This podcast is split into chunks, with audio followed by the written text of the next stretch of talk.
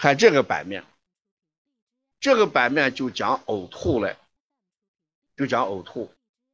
这个版面的提示相当的集中。一个人口干欲饮，口干想喝水，应后则吐，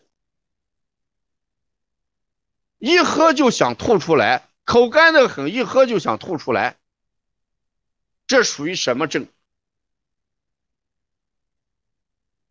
我先看一下大家听过这个没有？口干欲饮，饮后则吐，是什么症？这叫水逆症，啊，这个是个很重要的题，大家先把，对，水饮内停，这主要体现的症病就叫水逆，啊，是水饮内停，徐蝶小儿推拿对着按，是对的，大家再听，一个人朝食暮吐，朝食暮吐，这个人是胃中无火。这句话是对还是错的？就是早晨吃了什么，到下午吐出来还是食物原样？这个是胃中无火，这个话是对的还是错的？这个话是对的，这个话是对的。朝食暮吐，朝食暮吐，哎，他一定是什么？是对的。一个人吐的时候有。喷射状的，有喷射状的这个特点，有喷射状的特点，往往提示的是颅压过高。这个话是对还是错的？有喷射状的，一个人呕吐的时候有喷射状的那种呕吐，提示他颅压过高。这个话是对还是错的？这个话是对的。小孩经常从床上摔下来之后，有喷射状的。我前几年爹一个一个爷爷把孙子带过来看推拿，孩子在家里吐的时候是喷射状的呕吐，然后呢，这个妈妈跟爷爷一起来的。我说你这个孩子有没有从床上呀或者沙发上掉下来？呃，妈妈说没有。爷爷没有吭气儿，我一看爷爷的眼神，告诉我可能是摔下来了。妈妈说没有，爷爷没有吭气儿，但是眼神已经告诉我肯定是摔过。然后我就没有吭气。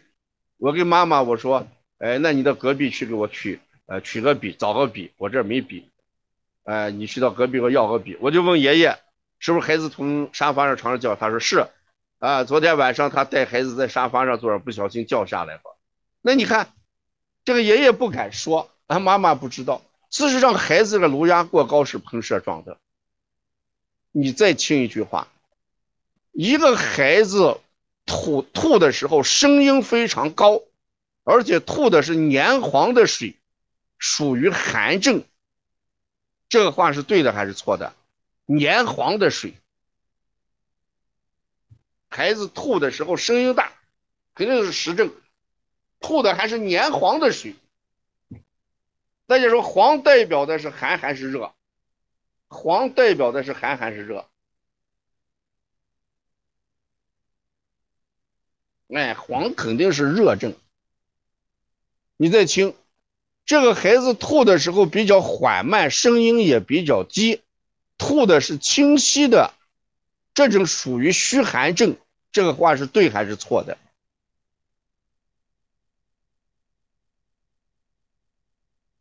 吐是比较缓慢，声音还比较微弱，吐出来的这是清晰的东西，是虚寒症。对，你就这样学，你不要记它。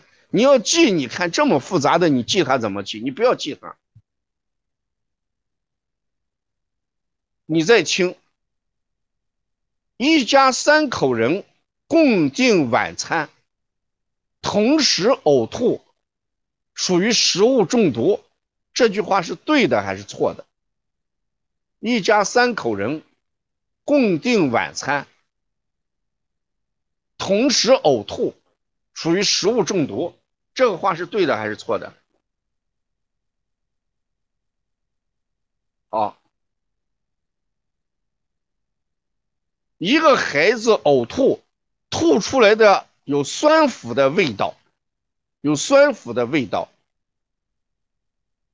始于食至胃晚，这句话是对的还是错的？有酸腐的味道。这句话是对的还是错的？孩子吐出来有酸腐的味道，叫时至未晚，就是积食了。你看这个话是对还是错的？就是积食了。